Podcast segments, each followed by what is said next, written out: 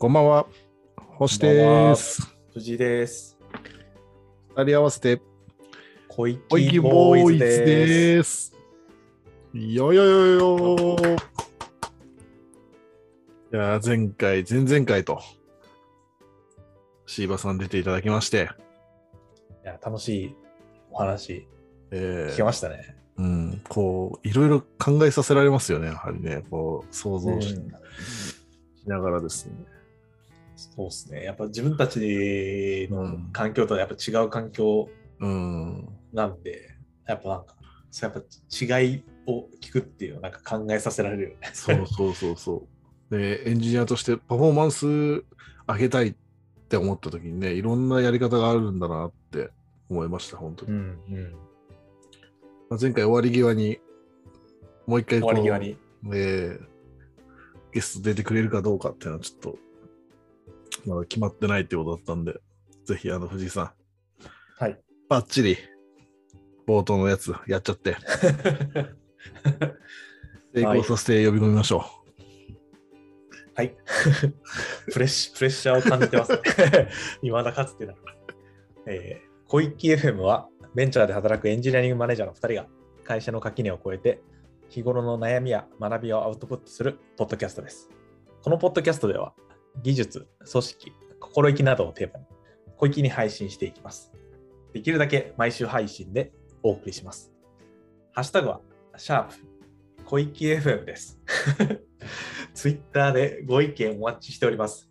う。よいやー、シシャープ小池 FM がちょっと鬼門になりつつあるいやー、いいですね。上手になりました。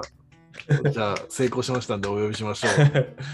シーバさん、よろしくお願いします。お願いします。お願いします。また来ちゃいました。いやー、よかった。藤井さんのおかげで、第3回 そそんな最初の説明文によって結果が委ねられてそう、そういうゲームですね。順調に読んじゃいましたね。まあ3分の1ぐらいは。じゃあ今日はあれですね。そう、前回、前々回と、ちょっと僕らが楽しすぎて、柴さんの経歴とかサークル CI の話をばっかりしちゃったんで、ええ、そうですね。ちょっと小池 FM っぽい 話というか、していきたいなと思っております、今日は。あ、いいですね。していきましょううん。うん結構多分、ざっくばらんなところから始まる感じになると思うんですけど、もともと小池 FM はエンジニアリングマネージャーをテーマにしていたところもあって、でもなんていうんですかね、ちょっと僕の勝手なイメージですけど、その、まあ多分最初のご経歴の話したときにアシアシスタントマネージャーやられてたみたいな話もあると思うんで、なんかいわゆるちょっとエンジニアリングマネージャーのっぽいこととかも多分やられたこともあれば、多分今の会社で IC として、まあ、ちょっと EM っていうポジションの方がいらっしゃるのかわかんないですけど、的な人と仕事をしていたりとか、まあ、あるいはその前の会社でも EM 的な人と仕事をしていたりしたことってあったと思うんですけど、なんかどういうエンジニアリングマネージャーの方が働きやすいとか、ちょっとなんかいい EM っていうと、それなんか状況によりけりみたいなことになっちゃうと思うんで難しいと思うんですけど、なんかその、シーバさんが好きなエンジニアリングマネージャーの方のイメージとか、ちょっとなんか話しながら聞いていきたいなと思っています。はい。はい。きないい。うん。まあ今、あの、仕事してる中でもエンジニアリングマネージャーはいて、いろいろ、えっと、話はしたりしているので、その辺でもお話できたらいいかなと思います。それまた興味深いですね。うん しまあ、さんがね、マネジメントをやってた時のどんなこと気をつけてたかっていう、し、しいばさんのマネジメント論も、僕の今、アンラーニングしてるやつを。ほ ほじくり返すみたいな。そう、なんか今は本当にマネージメントを考えないようにうんしてるのと、そう、ただマネージャーを見てると面白いなと思って見るという感じです。うんうんうん今、やっぱりエンジニアリングマネージャーっすごいですね。あのお二人もそうですけどこう組織全体を考えてたりとか育成まで考えるし採用も考えるし、えーなんかプロダクトとも向き合うしみたいなんで。いやーすごいと思いながら見たり、あのはいポッドキャスト聞いたりしてますそう自分があの EM に求めるというか、まあ、こういうのだったら動きやすいなと思うのはやっぱり一つはこうこっちに行きましょうっていうのを言ってくれる人かなって感じですね。うんうん。っていうのもなんかこういろんな道があるじゃないですかそのうんプロダクト一つにしてもそのプロダクトで目指したいその姿とかうん。あの変えたい世界とかなんかいろいろあってそれの中でじゃあなんかいい感じにしといてみたいなんだと自分で考えてやってみてだとしんどいんですよね。なんかどれも選べるしだからそれをこうこここの方向に行こうよみたいなのをえっと狭めてくれる人うん。がいいなっんて感じです。それってこう、エイヤーで狭めてくれるっていうよりは、やっぱりこう、説明とともにとか、論,、うん論理的にみたいな意味が含まれてるんですか、やっぱり？そうですね。うん。あの、別にロジカルじゃなくてもいいんですけど、なんか、こっちに行きたいみたいなんでもいいんですけど、なんか、強い意志を持ってくれてたらういいなと思います。はいはいはいそこについていくんで。うん。うんうんうんだし、あとはなんかそれが正解かどうかはあまり気にしなくていいというか、なんか正解って分かってるんだったらみんなそれ選ぶはず。で、僕らは分からないからそっちに行こうとする、行ってみようとするんですよね。そこをちょっと成功するかどうか分かんないから不安だなみたいなんで行くよりは、なんかこっちに行ってみようよみたいな、違ったら方向転換しようよみたいなぐらいで、こう道を示してくれるとそこに向かってエンジニアとしてはあもうコードをそこに向かって書きまくるっていう感じかなと思う。なんかそういう EM とだったら仕事がしやすいなと思います。結。構リーダーシップが、なんでしょうね、こう、強いというか、リーダーシップがしっかり発揮されている状態っていうのを結構求められてるんですかね。うん、そうですね。それが別に、えっと、プロダクトだけに限らなくて、組織の作り方とか、うん採用の方針とか、うんなんかいろんなものを含めてじゃあこっちに行こうみたいな。うん。のかな。っていうでそこにこう信念があるような感じだとうん。いいなと思います、うん、採用もなんかじゃあちょっとこうジュニアを集めにいっぱい取ってそれを育てていく組織にしようっていう話なのかちょっともうあまりいないかもしれないけどシニアを頑張って取ってでそこでこう少数精鋭でやっていくみたいな組織にしようかみたいななのかとか。なんかじゃあ採用のためのイベントにはこういうふうにやっていこうよ出していこうよみたいなのとか。うん。あもそうだしうん技術的なところでいくとじゃあ言語は今だからもう Go と Kubernetes でやろうかとか。なんかいやそれよりはいろんな言語でいろんなエンジニアを集められる方がいいからこういう何個かやろうかとかフロントの技術はこれを採用するかじゃあそれはチームのみんなに任せるっていう方針にするかみたいなとかいろいろ作り方があると思うんですけど、そのあの大まかな方向を示してくれるといいな。うんうんうん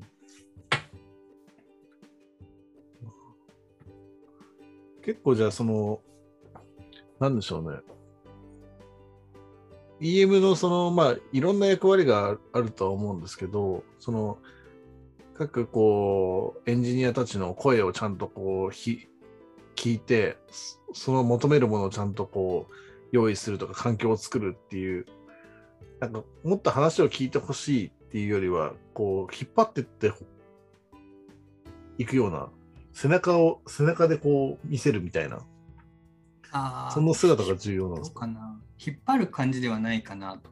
うん、迷った時に決めるっていうところなんですか、こっちに行くみたいなのはうん決めてくれて、うんどう行くかは、まあ別に僕らが決めればいいかな。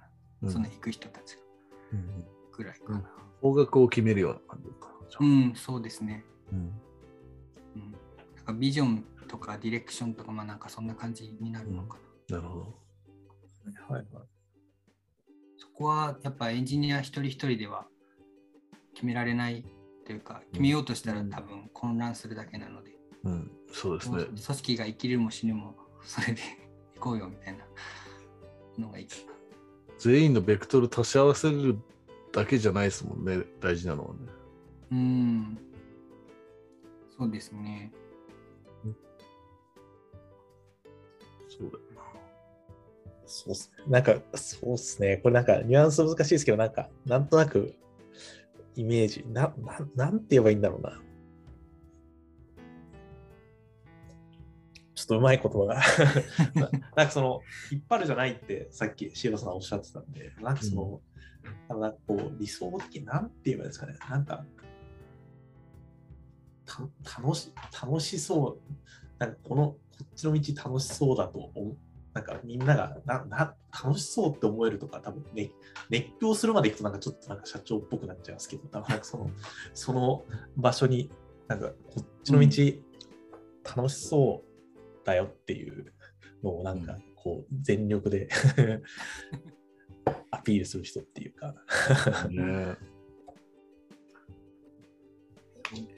よくその、なんだろう、こう、例え話として、その旗を立てるとかさ、うん。目標を立てる、目標を決める、目標、山、山、向かう山を決めるとか、はいはいはいそういうふうに言われますけど、なんか、今回、その例えばサークル試合で言うと、その、ね、あの、前回お話がしたと思うんですけど、結構その、ああ、そっか、目標が決まってるのがデッドラインがないだけで、はい。あの山に行こうぜっていうのは、チーム全体で共有されている状況ですもんね。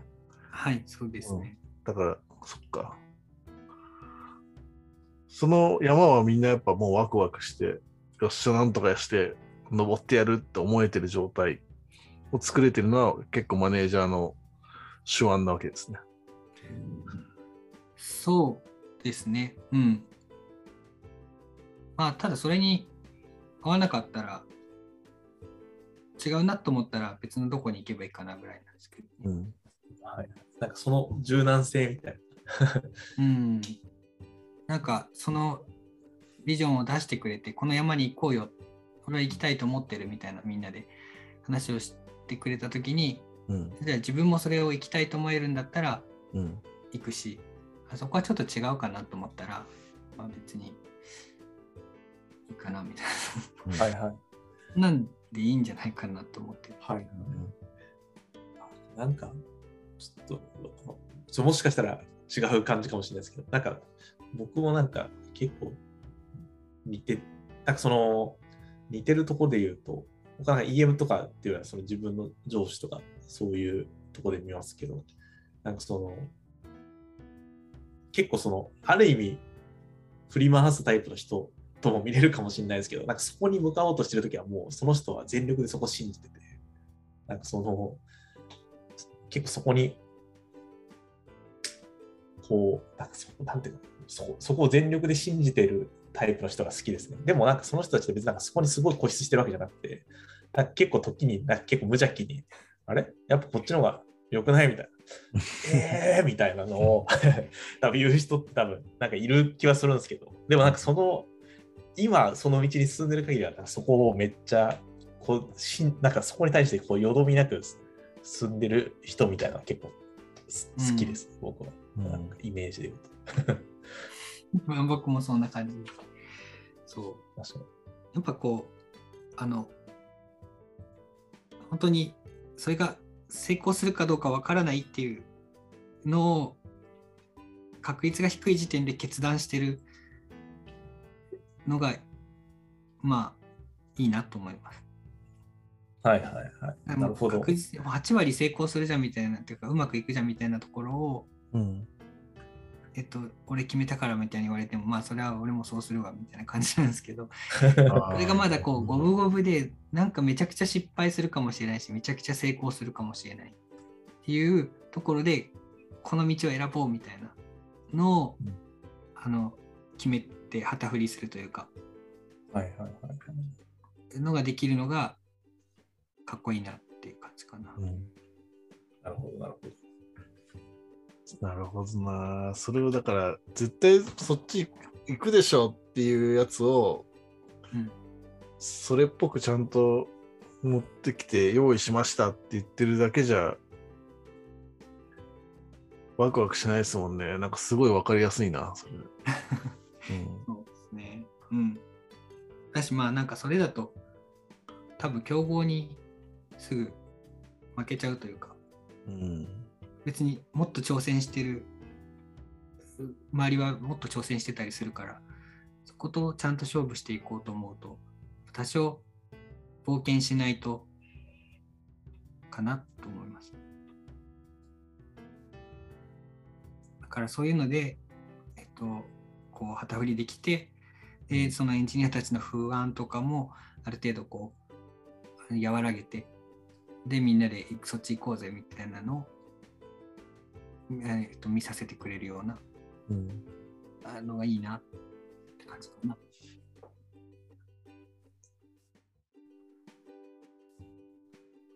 ただまあそれもまたあのうーん組織の形とかビジネスの形によっていろいろ違うと思うのでまあ一概には言えないですけどね。なるほど。そうですね。いや、決断。確かに。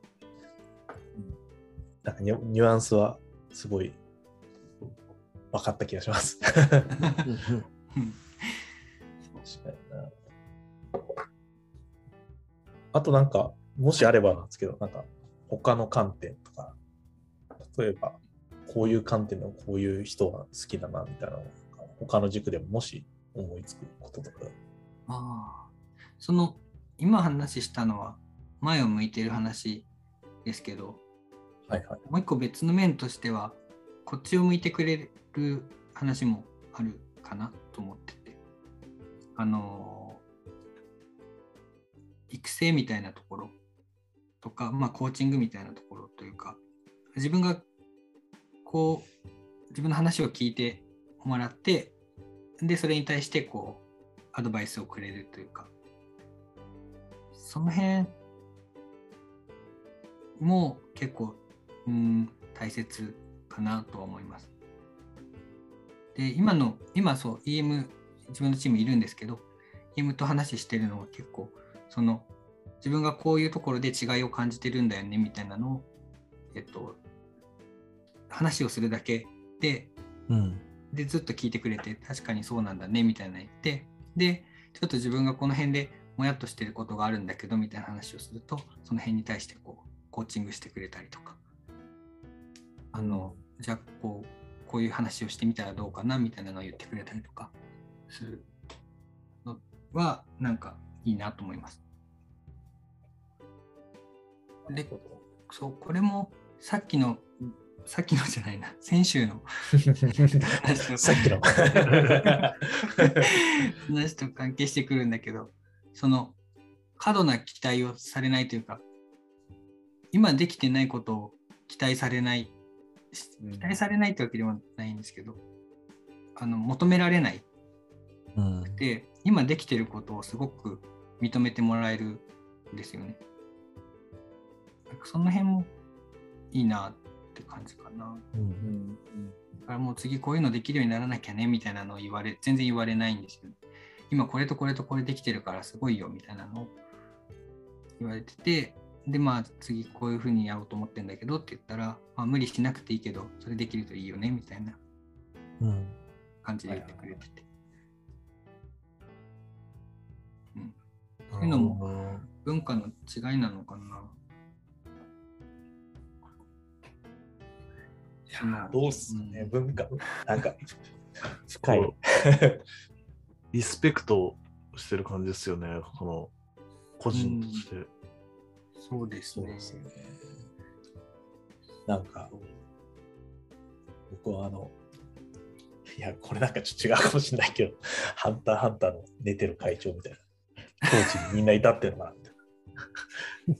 感謝のこう、感謝の気持ちで、こう自然体で 仕事するっていうことこそがみたいな。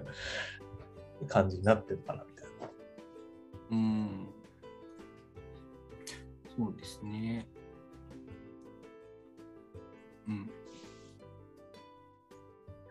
なんかちょっとそのマネージャーと話してて面白いなと思ったのが、まあ、ちちょっと今までと違うなと思ったのがあのプロモーションとかはその人ができるようになるまでサポートしてからするよみたいな感じのことを言ってて。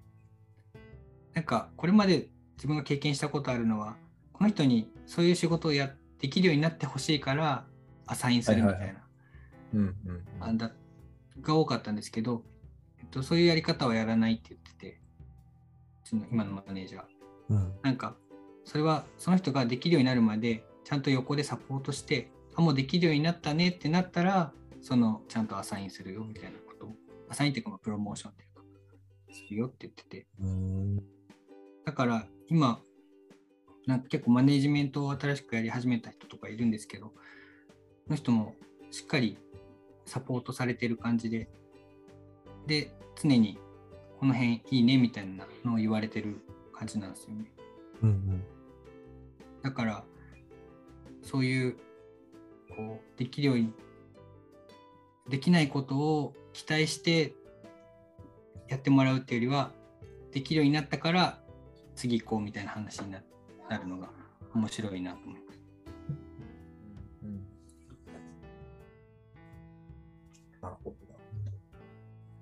なんかそれ、サポート、まあ、さっきコーチングみたいな話とかもあるのかもしれない。やっぱサポートのスキル結構うんめっちゃ大事だなって思います。なんかそのサポートするって言ってしまえば結構簡単そうに聞こえるかもしれないですけど、なんかそれができるようになるまでサポートするってもう結構難しい気がするんですよね。そうですね。うん。なんかすすごいなと思うのは、あの、丸投げではないし、べったり全部やってしまうわけでもなくって、ちゃんとこう、相手にやってもらいながら、だけど、こう、コーチするみたいな感じのことをやってるので、上手だなと思います。うん。だから、こサポートされてる方は、そんな全然不安にならないっていうか、うはいはいは常にちゃんと認められてる感じだから、いいな。い。すごいな。はいはいはい。相手を尊重しつつ、そのサポートするって結構難易度高いよね。いや、難易度高いと思いますね。なんか僕結構、うんなんか別に、これなんか、すごい、なんていうんですかね、これなんかいいすごいいい僕いいことだと思って、で、かつ、やっぱ EM に求められるスキル、ここなんか結構ある気がして、やっぱその、この仕事、任せ、この仕事できるようになってほしいからアサインするっていうのは、なんかあの、ライオンの子供がから落とすみたいな。多分ニュアンスちょっとあるような気はするんですけど、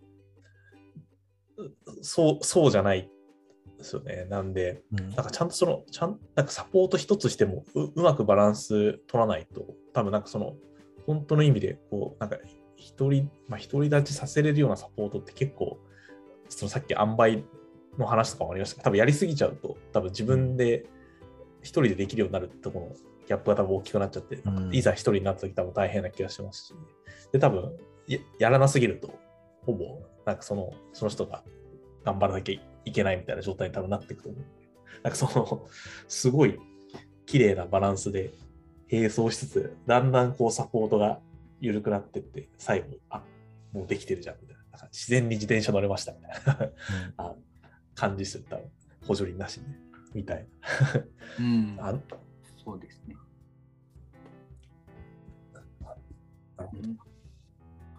そうまあか。そうう、ん全体的にあんまりネガティブな発言が飛び交わないというか、全然ないというか、はいはい。全部無理をしないで、えっと、嫌な思いしないで、ちゃんとこう、成長していくみたいなうん。はいはいはい。感じになっているので、その辺は、やっぱでも文化の違いもあるかなと思います。はいはい。なるなんかそそれってなんか、その、あれなんかあれなんかもう話したかな なんかその、そういうメッセージ性とか、なんていうの？文文化自体のものは、なんかもう、会社としてっていう感じなんですかね。それともなんかその、その人、人そこにいる人たちがなんか、なんていうんですかね。はい会社としてなのか、そのマネージャーの人がそういう考え方なのか。まあでも、はいどうなんでしょうね。わかんないんですよね。僕もあの、はいはい初めてなんで。うん。はいはい。けど、まあ、文化の違いは結構大きいかなとは思ってますね。日本だと、はいはいあの結構厳しく育てるみたいなのもありですけど、あんまりそういう人前で叱るとか、あんま文化としてないんじゃないかなと思いますし、うんうんうん。すごくこう、お互い褒め合うみたいな文化が根底にある感じはありますね。うん。褒めて育てるみたいな。はい。子供もそうなのかな。まあ、言ってもその僕が見てるのはすごい一部だけだけど。うん。でもなんかその感じはある気がしますね。僕なんか、バスケ好きなんですけど、あの、バスケもやっぱ、最近多分に日本も海外の文化が入ったかなと思うんですけど、なんかスポーツ昔は結構やっぱ厳しく育てるみたいなニュアンスがあったと思うんですけど、アメリカとかってなんかシュート決めたらめちゃくちゃ盛り上がるみたいな、その自分のチームメイトがいるからっていう、なんかちょっと過剰なぐらいのこう盛り上げ方とかするみたいな文化とかってあって、なんかそういうのとかも、なんか結構そういう環境なの、の、なんか、なんていうか、ある意味その褒めるっていうか、その応援するとかっていう、なんかそういう文化の違いみたいなのをなんか感じるんで、なんかそそういうのも、やっぱなんか、どっかになんかルーツみたいなものがあるのかなみたいな、うん。なんか思いますね。うん、そう、そうですね。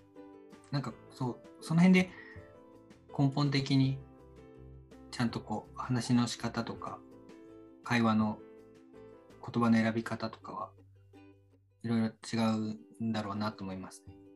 はいはいはいはい。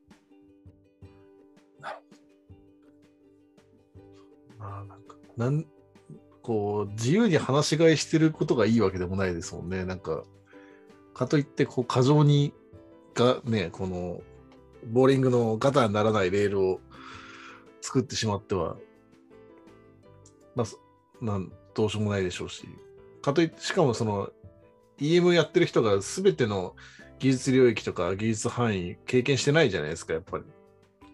だから全範囲に対して、その知見もないと思うんですよね、なかなかね。ただそ、うん。あすみません。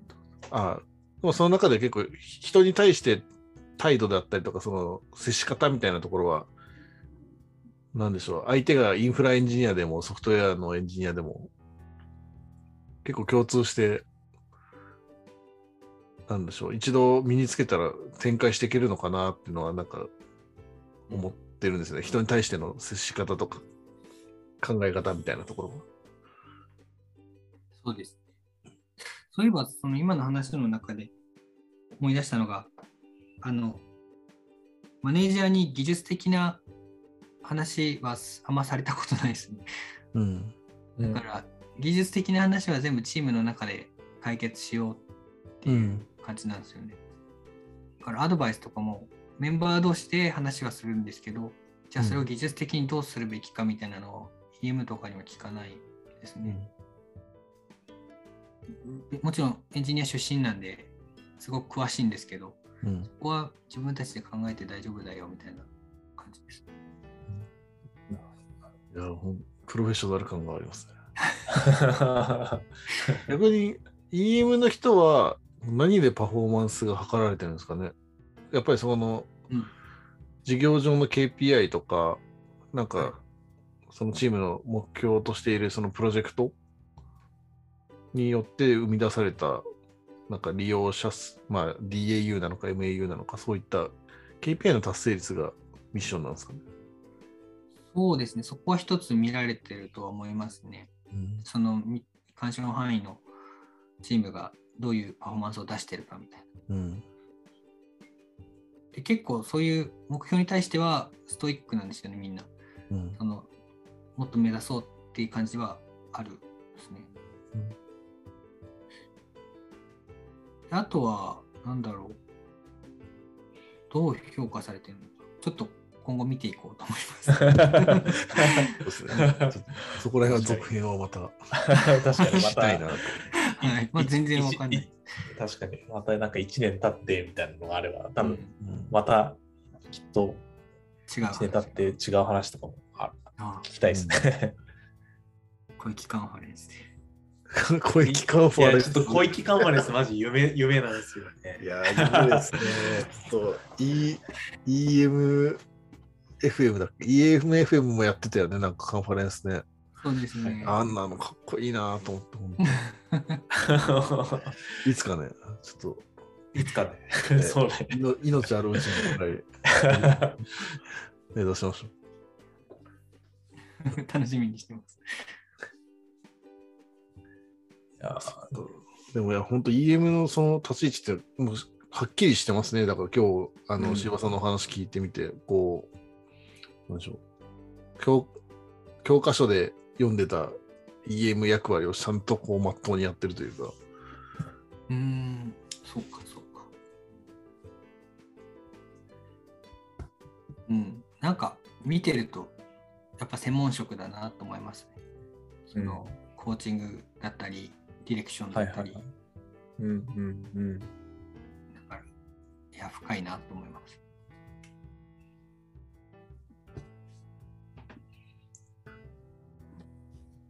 僕はそうですね、なんかどっちも結構、どっちもっていうのはそのサポートの話もすごい難しいなと思いましたし、まあ、なんかその道を示すみたいなやつも。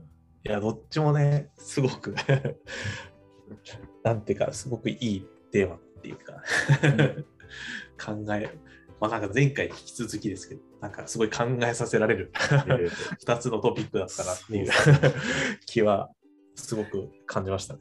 うん。なんかそのどういうレレベルの決断を多分自分がしてるのかっていうそのこととどこまでサポートしてるのかとかっていうなんかうん。今日の話を聞いてちょっと一回どんな感じだったっけなっていうのを ちょっと振り返りたいなと思いました。じゃあ、次回のあ、確かに次回の楽しみに聞い。てます。ああ、でもあれだ、確確かにそうだ、いけるかもな。ああのさそういうことやっていけばいいのか。確かに。うんいや、確かにそうですね。なんかもう一回。これは、あそうですね。いや、なんか、なんか、いや、確かに今、うん塩さんに言われて思いました、なんか、そういうスタイル確かにやってなかったなと思って、なんか、多分、たまにそのゲスト呼んで話すこともあったんですけど、こう、毎回ちゃんと綺麗に全部消化できてるかっていうと、多分そんなことなくて、こう言われて、あ、これって難しいですねとか、まあなんか、すごい考えさせられるテーマですね、みたいになって終わることもあったんですけど、うんそれに対して、アンサーソング的なアウトプットを。アウトプット、それを聞いて、こんなこと考えたんですよね、みたいな話とかって、うんうんうんまあ、もしかしたら面白いかもな、確かに、いいじゃん、いいじゃん。と思いましたね。はい。やりましょう、それ。楽しみにしてま。すしょう。確かに、確かシーバさんはそれを楽しみに待っていただくということです。に。ちゃんと噛んでください。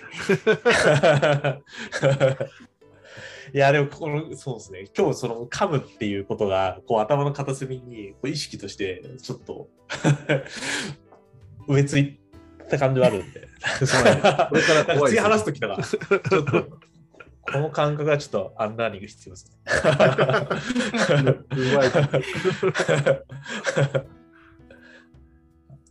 いやー、お星さん、お時間はどんな感じですか？それでは、こん今、こんな感じでございます。ああ、大体って感じですね。えー寂しいですね。あっという間ですね、時間っていうのは本当あっという間の3回ですね。あっという間ですね。いやいや、ありがとうございました。これね、本当本当あっという間なんですよ。そう素晴ら3しいこと週間もあったのに。いやでもやっぱ、すごい話、やっぱり久しぶりにお話しさせていただきましたけど、すごい話しやすくて、やっぱうん良かったです。ありがとうございます。こう、いいですね、本当塩場さんが作ってくれる空気に乗って。これが、あの、皆さんの耳に届く頃にはですね、我々も、あの、きっと、これを受けて何かアウトプットしてると思いますんで、シーバさんもぜひ楽しみにしてください。はい、めっちゃ楽しみにしてます。じゃあちょっと本当長時間になりましたけども、今日は本当にありがとうございました。本当にありがとうございました。た。それでは皆さん、さようなら。